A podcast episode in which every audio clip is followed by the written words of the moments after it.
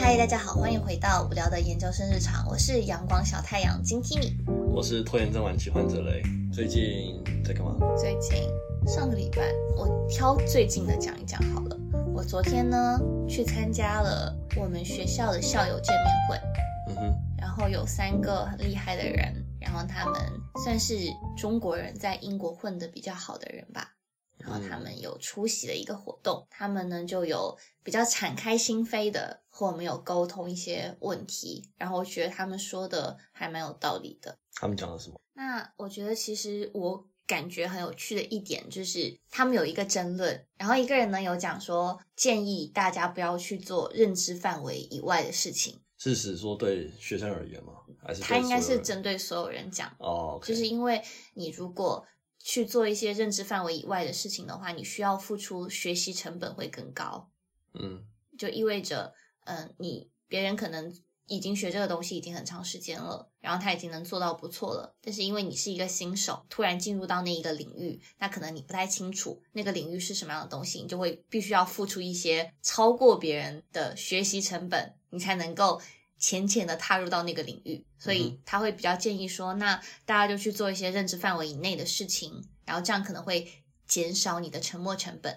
是对于投资吗？还是对于你想做的创业？还是我觉得他们讲的就是针对于所有的事情吧。哦，对，哎，但是你不做认知范围以外的事情，你就不会成长啦，就等于是你踏不出舒适圈啊。对，就是所以刚就像你刚刚反问一样，嗯，那另一个嘉宾就讲说，那我可能和他持不同的意见，他觉得说刚刚那一个前面一个嘉宾他的这一个不要做认知范围以外的事情，可能是针对于三四十岁的人，嗯因为你这样你的试错成本会很大，哦但是对于年轻人而言，那你应该要去勇于犯错。他讲到有一点其实还蛮有意思的。他说：“嗯，现在对于年轻人而言，我们告诉你再多我们踩过的雷，我们走过的坑，你们还是会去踩的，只不过是我们希望你们踩的坑稍微少一点，嗯，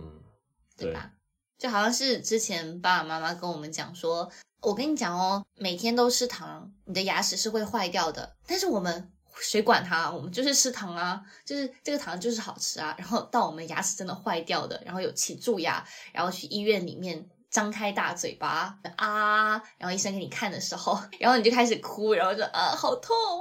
的时候，你就知道说，哎，我不能每天都吃糖。有道理。那我就觉得说，其实我听完很多不同的人、优秀的人的讲座之后，我会觉得，其实大家说的点其实都还蛮大同小异的，就感觉，诶，这个人讲的东西，其实另一个人其实也有讲过，所以我觉得好像成功的方式还蛮统一的。像是什么踏出舒适圈，对、啊，哎、不过我觉得他所谓的不要做认知以外的事情，我觉得这应该应该是说不要做认知以外超，就是超出认知太多，你可以嗯。认、超出认知一点，就是你还有那一个容错空间，让你不会真的是赔到一屁股，什么都没。是，那我觉得这个概念就蛮像我们之前 MOC，然后老师提到那个 comfort、stretch 和 panic zone，它是一个 panic model。其实在这个 model 里面也讲的是，其实会更愿意大家去做那些超出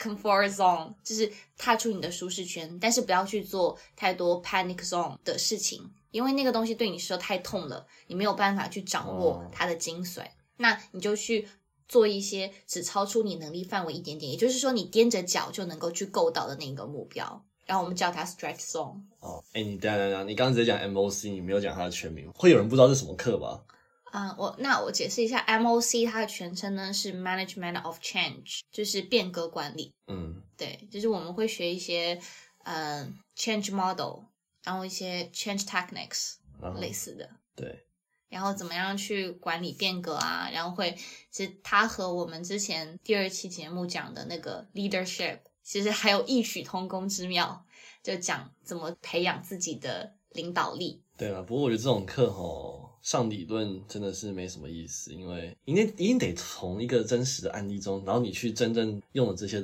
上课的这些东西，你才会知道说这到底怎么用，不然都是纸上谈兵阶段而已。对，所以就是在我们的课程设置的时候，它也会有一些呃 work，然后去帮助你去变革你自己本身的东西。我们会有分成小组，然后来针对自己的 business plan 然后做出一个 change。但我觉得这都是为变而变啊，没有一个真正的。所以我说，应该是到以后你真的开了一间新创公司的时候，你才能真正的去了解。对，但是这个过程不就是让你能够提前先去适应它，提前去了解它，对吧？嗯我今天呢有和我爸妈讲电话，嗯。哎、他们你多多长打一次电话回家？嗯，我我家大概是一个星期一次，然后一次哦大概是打一个多小时。嗯，哎、我有一个室友，他几乎天天打、哎，我觉得他跟他家的感情好好哦。是吗？那我和我家感情也很好啊，只不过我是觉得没有必要，因为爸爸妈妈工作也挺忙的，然后我自己也挺忙的，哦所以我没有必要说每一天都跟他们讲我生活中琐琐碎碎的事情，因为我觉得没有必要哦，那他就是喜欢聊这些琐琐碎碎的事情啊。那可能就是大家个人的性格不太一样，所以的话嗯就是选择和父母沟通的频率，然后和次数也会不太一样。因为我妹妹啊，我和我妹出去外面旅行的时候，我们两个女生一起出去玩，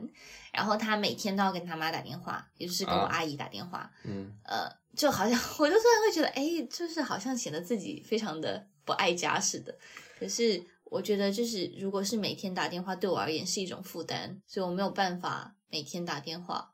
嗯那那对你而言呢？我我常常会被骂说我太久没打，那你是究竟是多长时间没打有时候忘记了，可能就两个礼拜，甚至有到三个礼拜都没打。啊？那你这确实是比较过分。对了，有点过分了。对，就是还是至少一个星期打一次吧，我是这样觉得。是，可以跟爸爸妈妈去交流一下自己的近况，然后去讲讲自己的想法，对不对？但是其实雷他和他爸妈其实关系也蛮好的啊，你又知道，哦。我怎么不可以知道？因为就是有一次我去他家玩的时候，刚好他出去和他爸妈打电话，然后呢对，因为我看到你给你妈妈的备注是你妈妈的名字，就没改啊，就是那就是我们通讯录里面的名字啊。对，就还蛮有意思的。因为我是第一次看到，就是把爸爸妈妈，就是不叫通讯录里面叫爸爸妈妈，然后叫他们呃的名字，直呼其名。啊，就是那因为你本身在哦，就是讲说我们台湾是用 Line 嘛，嗯，通常 Line 上面的名字就会是放你自己的本名，因为嗯好让别人在加你的时候知道你是谁，对，所以通常大家都是用自己的名字。当然也会去有人会去改昵称、改改那个备注，嗯但我就没有去，我只是没有去改而已，就是就是哦，那这样说起来，我就要跟大家讲说，其实雷他的微信哦，他是之来英国之后，然后遇到一些中国朋友，他才有下载微信，对，算是了。是吧？那他现在加朋友之后，我发现他都不改备注的，对啊，因为我的朋友才可能四五十个，他他基本上都能够知道大家谁是谁。对，因为全部都是我研究所的朋友啊，对还能记得住。可是我看你说什么，你有一千多个朋友吗？对我有一千四五百吧，但是这些朋友就是有些人可能根本都不会联系，只不过是偶尔加一加，然后但他们就会躺在我的通讯录里面。哎，对，我觉得你们有一个很奇怪的，就是呃不是很奇怪啊，就是遇到就是遇到一个可能刚认识的人，就是哎，我们加个微信，但是这个在台湾不是很少见，就是基本啊上大家不会去要对方的联络方式，基本上不会。因为我确实是我最近哦，也有会想这个问题说就是我们到底要不要呃，即使明明知道可能和对方没有什么往来，之后可能不会有什么往来，那我要不要和他加联系方式？但是哦，我发现，因为我之前和呃一些其他专业的朋友一起上课，那我可以不加他们微信啦，因为我毕竟和他只上一节 module。嗯，那我可能之后不会和他再见面，但是我还是要他们的微信。之后我的摄影工作室，然后需要模特的时候，哦我就知道说我身边有一个漂亮的妹子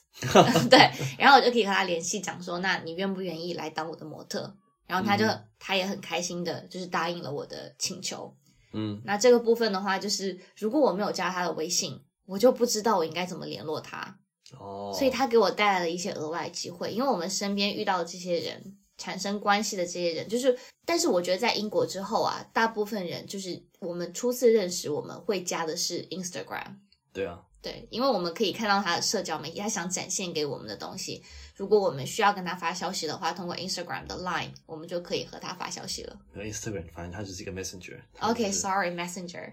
对，这还是一个蛮有趣的问题吧，就是看不同的人是不同的想法了。对，那哦，OK，好，回到我爸妈给我打电话，然后我爸有跟我讲一件事情，就是说他那天和我妈妈在走路回家的时候，看到了一个妈妈就是在骑电动车，然后追她的小孩，然后嘴里面呢在骂一些就是比较粗鄙的话，然后说她女儿就是不太听话，说今天可能要。呃，就是想要给他一个教训，回去毒饱他一顿吗？对对对，就是就是骑着电动车在后面追他女儿，哎，你们有家暴专线吗？我我不知道，应可能有吧，有儿童保护保护专线，哦但是我爸妈就是听不下去了，然后他们就上前去阻止，说你应该就是你们可以好好的沟通啊，这样子。然后就是不知道中间发生了什么嘛，然后后来我爸妈就走远了，然后那个女生那个小女孩就跟她妈妈说，嗯、你看他们都有讲说你应该和我好好的讲话，哦，呃，然后他妈就带着他女儿，然后就是冲到我爸妈面前，然后说：“那你就跟他们走好啦，这帮你说话的人就在这。呃”我爸妈也很很慌张，我爸妈就是不知道后来发生什么，我爸妈就走了，然后他妈就把那个小孩然后呃弄到车上，然后就离开了。嗯，然后我爸爸就跟我感叹说，就是有些人可能就是生下自己的小孩之后没有办法很好的管教他们。哎，这这大家都有第一次嘛，这就是所谓的认知范围以外的事情，你根本不知道怎么当父母，对，就是 你这也是从然后臭中学。是，然后我爸妈就讲说，那其实他们没有立场去干预这件事情，因为他们不知道他们究竟是因为什么事情来争吵，对了，而且就是如果是熟人的话，那可能就是有一定的立场去介入，然后去帮他们调和调解一下。但是毕竟是谁也不认识谁，然后在马路上，然后他们可能因为一些不知名的关系在争吵，就没有立场去介入这件事情。啊，可是我觉得如果已经事情有点严重的话，我觉得外人的就是稍微有一个第三者的介入还是好事啦，因为我觉得依照你的形容啦，嗯，就是那个妈妈好像挺可怕的。是的，但是我爸妈就是会在心里面有一个想法，就是他爸他妈妈应该不会害他，就是他妈妈心里应该是爱他的，但只不过是不知道应该怎么样去和他的女儿进行一个沟通。嗯哼，然后他们是有这样一个前提假设，然后去做出一个行动吧。对，所以就是其实这就讲到了一个问题，就是原生家庭的问题。在我读大学的时候，其实还蛮多人愿爱问我这个问题的。好，对他们会比较想问我说，嗯，觉得我现在成长为现在的样子，那我家庭，我爸爸妈妈占多少 percent？对哦，就是是家庭创造了你，还是对，OK？他们会觉得，嗯，想问问看我的意见。这件事情一开始没有那么多人跟我聊，就是聊天的时候提到这个话题的时候，我还不会觉得它是一个非常值得去思考的问题。然后直到后来，我有一些朋友一直在跟我讲这些事情之后，我和一个人聊，然后和第二个人聊，然后和第三个人聊原生家庭的事情之后，我觉得说，哎，原生家庭这个事情确实是可以聊聊看。嗯，挺有趣的。哎，之前台湾有一个那个什么杀人犯在捷运里面，他好像杀了四个还五个人吧，他就拿了一把刀在，他还挑了一段就是呃最长的，就是从一站到一站一站之间是可能要两分钟还是两分到三分钟才会到的一站，然后在那一站里面，他拿出他的刀在捷运上面乱砍人，嗯。然后可能死了四五个人，嗯，对，然后因为这个严事情很严重嘛，对，大家就开始就是讨论说，这个是这一个人他的神精神上有问题呢，还是就是家庭造成？对，其实我觉得，其实每当遇到杀人犯犯或者是一些严重的犯罪事件的时候，连环杀手啊之类的，大家其实都还蛮爱去反问说，那是不是他家庭带的创伤，或是他年幼的时候经历过一些不好的事情，导致他变成了现在的他？嗯，就还蛮常问，就像之前台湾那个，就是好像获了很多奖的那个电视剧，叫《我们与恶的距离》。就是在演这个、啊，就是他哦就是这、个这一个事件的衍生。哦，这样子，你有看吗？我有看过一点，然后后面是用解说把它补完的。对，我也是看解说把它弄完看完的。现在其实很多电视剧其实有开始在思考说原生家庭对一个人的影响啦。那就我个人而言，我觉得在我的人生成长过程当中，我的人生前半部分，我爸妈对我的教育一定是占主导作用的。能够成为我，是因为我爸妈妈妈他们的一些想法和他们的思维方式有映射在我的身上，然后我可以去成为一个更好的我。嗯哼，那等到我脱离我爸爸妈妈，然后去到大学的时候，会更觉得我爸爸妈妈的影响会变得比较小。那这个时候，就是我身边的人和我自己的主观因素在发挥更大的作用。嗯所以我并不觉得说原生家庭有一个决定论，但是我觉得我认可原生家庭一定是很重要的。你对小孩的教育方式，你是如何培养你的小孩的，会帮助你的小孩成为一个什么样的人？对这件事情上，它起到了非常重要的作用，也就是中国老话说的“父母是孩子的第一所学校嗯哼，那我觉得这也很看小孩子的个性哎，因为有些人就是环境很恶劣，他还是”，茁壮成长。对啊，但是有些人就是很容易受着环境的影响，所以我觉得根本就是看那一个人他本身的天生，应该我觉得会有一些天生的因素，因为每一个人的身体结构、脑袋里面的一些 激素的分泌就是会不一样，所以有些人就是很容易受到别人指责你一两句，他可能没有办法接受，嗯，但有些人就是可是我会觉得说，就是如果之前你有被训练说你对这件事情应该更加坚强，就是你的抗抗挫折能力会越强的话，那在之后你在面对更多的困难和挫折的时候，你会有更小的概率去选择一些不正确的，比如说结束自己的生命啊等等啊。的选择。哎、这个这个扯扯远了啊，结束自己生命这我觉得是另外一个话题。对好好，呃我觉得他们也不见得是真的不能抗挫折，这真的是如果要聊聊这个的话，我觉得嗯，对对对，聊聊的不好聊不好聊不好聊，不好聊。但是我就是确实想说，就是可能一些一些朋友啊，他会觉得说，嗯，爸爸妈妈对他的影响非常非常大，那可能会给他带来一些很消极的一些影响，然后也可能会带来一些就是很积极的影响，就是都会不太一样。但是我想要说的是，嗯，不要把原生家庭看得那么重。你要相信你自己的主观能动性，相信你自己能够爆发出的东西是要比你的家庭能够带给你的要更多，这样我们才会往一个更好的方向去走。嗯对那说到就是和父母的关系，我觉得其实雷和父母的关系和我和父母的关系其实还不太一样，因为雷算是老来得子嘛，对？是吧？我爸妈都比较年纪比较大一点，对，就是在一个爸爸妈妈相对比较成熟的时候，选择生下他们爱的结晶，这样 你这个讲话好官腔哦，我操！就是就是呃，但是呃，对于我爸妈，就是可能我爸妈就是呃比较年轻的时候就是生下我，哎、你爸妈好像跟我妈差有十岁哦，虽然我们好像我们我是大你一岁啦，但是对，但是我觉得好像哎，这种老老来得子哦，会不会就是对你更加宠溺一些我我觉得可能会有些思想上的代沟吧。啊、对那啊因为你们家是怎么克服啊？克服代沟吗？对啊，我也不知道哎、怎么克服哦？你觉得这个代沟对你们的关系会有什么影响吗？还是其实还不太会啦？对，所以我觉得这真的就是很看小孩的个性，我是根本不管，我就、嗯、他们念一念我也当耳边风，但是有些人就会对念会觉得，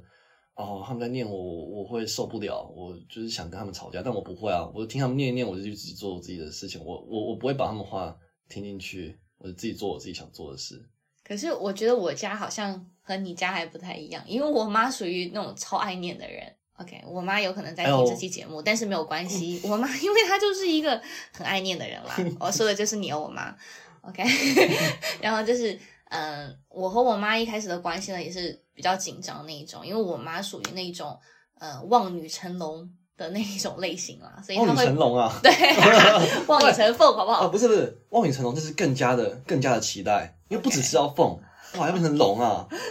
干嘛？你对龙凤是不是有什么误解？啊，我不知道哎、啊，就是嗯，我我就好好吧，好吧，就是反正就是比较高的需求，对，对，就是有比较大的一个期待，这样，所以对我的要求自然就会比较高一些。然后我和我妈爸妈呢，就会在这个过程当中爆发出很多的冲突，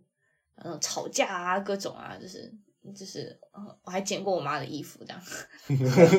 啊，但是我是沿着那个边边这样悄悄剪烂一点，但我妈可能没有注意到，哎哎，如果你妈现在在听，哇，然后她打电话立刻打电话来骂我，然后，下下个月生活费就没了。妈妈不要，对，然后就是呃，就是会很生气的那一种。但是我和我们家呢有一个很好的传统，就是呃，我们不会生隔夜仇。嗯，就是我妈也是一个愿意道歉的人。就是我们如果真的是谁做错了的话，那谁就道歉好了。在我们家而言，对，就是在我们家，呃，就是什么事什么天大的事情，我们吵一架就好了。就是，但是我们会，我妈就是也是在吵吵嚷嚷之中，然后就是更加明白我的想法。那我妈也会更加了解我吧。其实按照这样子来讲，就我妈她就是越吵感情越好。对，就是我觉得我妈和我爸，我妈感觉更能够理解，就是我对一些事情上的追求和我对我人生的一些追求。我觉得我妈会更懂我一些，但是在对于思想上而言，我爸会更懂我一些。哦，对，就是我爸妈，就是他像是两个分块。我爸呢是属于那种老好人类型，就是可以在中间活下，呃，当一个和事佬，然后可以把我和我妈就是呃 calm down calm down，不要这么生气，然后大家好好聊，坐下来好好聊。然后我爸就说，哎，你妈这样是对你好啊。然后跟我妈说，哎，你女儿这样子，你要多多理解她，她可能是一些 年轻人的想法啊。对，对所以我爸的作用非常的重要，他就是在中间做一个呃粘结剂，然后帮助我们家整个关系就是变得越来越好。对，我觉得你们家，我听你讲电话的时候就觉得，哎，你们家感情真的不错。因为我爸爸也是属于很开明的那一种，就是他不会觉得说，呃，你必须要怎么怎么做。因为一开始我妈是那种，呃，希望他会希望给你设置一个东西，说你必须要去做这个东西。但我也是在和我妈斗智斗勇当中，不断精进自己这个说话的艺术，然后还有 采取一些方式。就比如说，我很想要做一件事情的时哎，候，不过你这样也很好，很有自己的想法，不会说就是家长要你去学什么去做什么，你就是哦好我就去做，你可以你很知道说你自己想要的是什么，对不对？对，就是我觉得这，我觉得所以我才会讲说，其实和我爸爸妈妈的教育的方式是比较，打破中国式传统教育，嗯也不能说是打破吧，但是我会觉得吧，我觉得是吗？嗯因为我会觉得说我，我会觉得，因为我爸爸的教育方式就是那一种，哎，你可以做你自己想做的事情，然后爸爸妈妈会在你的背后支持你，这样子嗯的一个理念，希望我去更多的去抒发我自己的一些想法和嗯观念，但会先让我先去讲我自己的想法是什么，然后他们再给出一些建议，嗯，会有一个像聊天这样子的过程。但我妈有的时候是不按常理出牌的，乱打一通，然后让我无话可接。用一些很很好像似是而非的理论来压制你，但是其实你后来吵完架之后去想一想，哎，你这边乱讲，然后 但是又已经吵完了，你又不回不好回去那边跟他争执了，对，但我妈这个人最好的部分就是，我妈是一个就是很积极向上，然后她也是一个很有事业心的人，嗯。然后她嗯也是一个听得进意见的人吧，他会去反省他自己。我真的觉得，就是可能现在的家长，就是肯道歉的话，真的是值得点赞。对我就觉觉得是爸爸妈妈要很少，就是虽然说大家都知道，就是你第一次当父母，你一定会做错，但是可能前一代的思想就是父母就是对的，他对通常就算他自己知道做错了，他也不会道歉，他可能下一次会改，但他不会为了他前一次的做错而道歉。但是我觉得，哎，学会道歉真的很厉害。对，就是我觉得这个东西对小孩来讲说是一个很很重要的部分，因为我们在未来的做的不好的时候，其实我们是需要道歉的，而不是应该死犟着，就是什么都不讲啊这样这样。所以的话，就是我觉得父母的以身作则，我觉得是蛮重要的。嗯，我们家还有一个家训，就是 家训啊，哇哦，我我们家我们家的家训就是要像打不死的小强这样，哦，呃，就是要比较坚坚挺一点。哎，你怕蟑螂吗？我不怕蟑螂，因为云南蟑螂很多，啊，不是，台湾蟑螂也很多，是吗？对，但是我看我真是超怕蟑螂，哦，我是我有徒手打过蟑螂，我要吐了。可是我我也会觉得会我会写很久的手啦。对你知道，呃，我有看到一些，就是台湾人就会把一些自己遭遇蟑螂的经验就是放在网上嘛。有些嗯人说什么，在骑着摩托车骑到一半的时候，那个蟑螂飞到他的安全帽里面，啊，那那哎你这个我看真受不了，这个我真的受不了。然后居然还还有人可以停到路边把安全帽拿下来。这我觉得要是我骑在那边，我铁定是当场摔车，哦，对，很可怕。而且还有那种什么食啊，食物里面的蟑螂，这个应该到处都有吧？你们应该也有吧？你有吃过食物里面有虫之类的吗？我有吃过，那那个是真的，我在我的米线里面有吃过有菜虫，啊，这还好，菜虫这个就是小小只的嘛。不过就一小一长条，就躺在我的不我水里。菜虫这个倒还好，因为它本身不会要太、没有让人觉得太脏的感觉。会感觉说，哎，这个绿菜还蛮有机的。哦，对对对，对 对对，跟蟑螂不一样哦。嗯是，而且尤其是你看到、哦你看到你的那个包子里面有一个剩下一半的蟑螂太恶，心了，剩下一半的，代表另外一半在哪 Oh God，在你的肚子里 no！对，天哪，这几天呃，昨天还前天吧，台湾才有一个说在一个挂包，你知道什么是挂包吗？不知道就是有点像嗯一片白馒头，然后它这样折起来，然后中间是嗯包肉跟啊，花生粉还有香菜，道了，嗯。对，然后在里面看到两只大蟑螂，哇哦，这这这啊哦，我觉得这个餐厅卫生真的很重要。真的，你都不知道你自己吃到了些什么东西，嗯，这个真的很恐怖。对，希望我毕生啊，我不要在那边下这个，但是我真的是很怕，嗯，对，就是因为我觉得女生还是蛮蛮怕虫子的嘛。但就是你不怕蟑螂真的超强哎、啊，就是所以我们宿舍的蟑螂都是我打的。我在北京上大学的时候，嗯，对哎、我跟你讲，这样台湾有很多男生怕蟑螂。哦，那他们可以找我。对，哦，我不跟你讲，就是很常在那个论坛上面，就会有人真临时工打蟑螂嗯五百块打蟑螂五百块，台币，对，就等于可能一百多块人民币吧。你就嗯骑车到他家打蟑螂，啊就可以赚钱。对，而且很多就是女生半夜抛出这个，对，因为你你知道在有蟑螂在你房间，你肯定睡不着，所以就是半夜抛出这个请求，要大家哦可能好心人士来帮忙打，然后复仇了这样子。对哦，而且就是你看到他在那边的时候，你真的是觉得我一千块也愿意也也也愿意给啦，哦，是吗？因为我在这边就是在英国的时候，我第一次和我韩国舍友就是有交谈呐、就是因为我去他房间给他打蜘蛛，哦，蜘蛛我倒觉得还好，它不会，蜘蛛算是有好虫吧，嗯，但是它他他会吃一很害怕，些虫小虫子之类的。所以我就帮他打打了。然后嗯我隔壁的舍友也是遇到虫，然后请我去帮他打，哇哦，万能工具人呢！哎，你现在可以收费了。我就是打虫，打虫打虫小天使，嗯，对吧？就是因为我感觉好像。我我可能是我见到的蟑螂实在太多了，所以我而且是那种消毒日，你们会有那种一年可以半年一次的那个什么水沟消毒，就是他们会往水沟盖里面喷药，然后那个虫就开始啊，就喷药而出。我其实跟你讲，我我能打蟑螂，可是我只能打一两次这种。就是如果你要是整个地上一片，那我真是受不了，我真的觉得哦很害怕。因为他们喷药的时候，那天我是不出门的，因为走到街上到处都是蟑螂，然后有有有，因为他们被喷到药了嘛，所以有些是已经嗯翻肚了，但还是很恶心。然后你看，因为你看过那个蟑螂张着翅膀走路吗？哦，我有见过哦，那个是更恶，那个恶心层次更上一层楼。啊、不要恶心我们的听众了。哎、这英国真的很不错，英国没有蟑螂，哦，我跟你讲哦，大家讲英国没有蚊子，有啦，但是蚊子也不会咬人。对，它没有水蚊子，嗯，就是它会在湖的边上，然后会有蚊子，它们就是那种脚脚脚细细的，然后就是嗡嗡嗡的这样飞，但是呢，但是它们不会叮人哦，而且就是反应比较迟钝，嗯对，不像中国的蚊子那么的，就是灵敏，然后他们就可以，你打蚊子的时候就非常痛苦，然后但这边的蚊子就是那种好像很傻一样，就是你很能嗯很轻易的打到它。你们你们有遇过什么小黑蚊吗？就是黑色一点，北京，你知道北京的大学里面的我们学校，因为草木很多，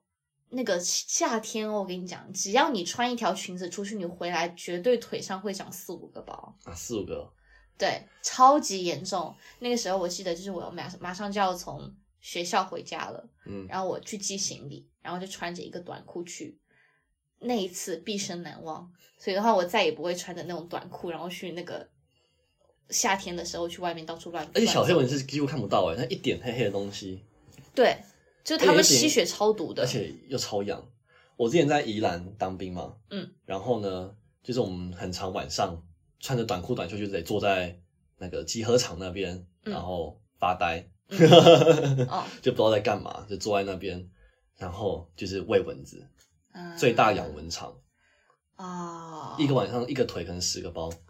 而且我就是有些人他是超级招蚊子体质，哦，对，真的，真的真的是有体质相关。哎，这个时候哎，不过在这种在养蚊场的这个现现现场啊，嗯没有人什么招不招蚊子啊，每个人都是被叮啊，啊然后还会就是测试哪个防蚊液的牌子比较有效。啊，哎，你们可以做大测评，我们有发现一个叫呃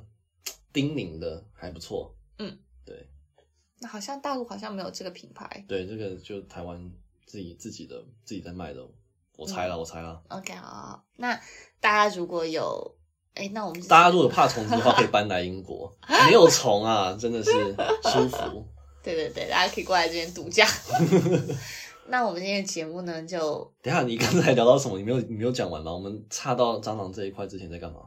大家应该不也不会在意这么多细节。啊，这样子啊，所以我们节目就在这边结束了。嗯，对，我们因为今天节目有点长，啊，好，行，那那听到这里的大家应该是我们节目的忠实听众了，希望大家能够多给我们评论、点赞，真的如果。能够转发，那就更好了。对啊，还有想要听到我们聊什么内容，都欢迎留言。对，对，你们的每一个留言我们都会有看哦，然后会给大家评论的。嗯，对，但是要保持评论区的友好哦。不然，因为有些有的时候我看到一些评论，我都不知道应该怎么回，我要想一想，我才能够回复。嗯，但是还是非常感谢各位给我们评论的人，比心。好，那下期再见。嗯。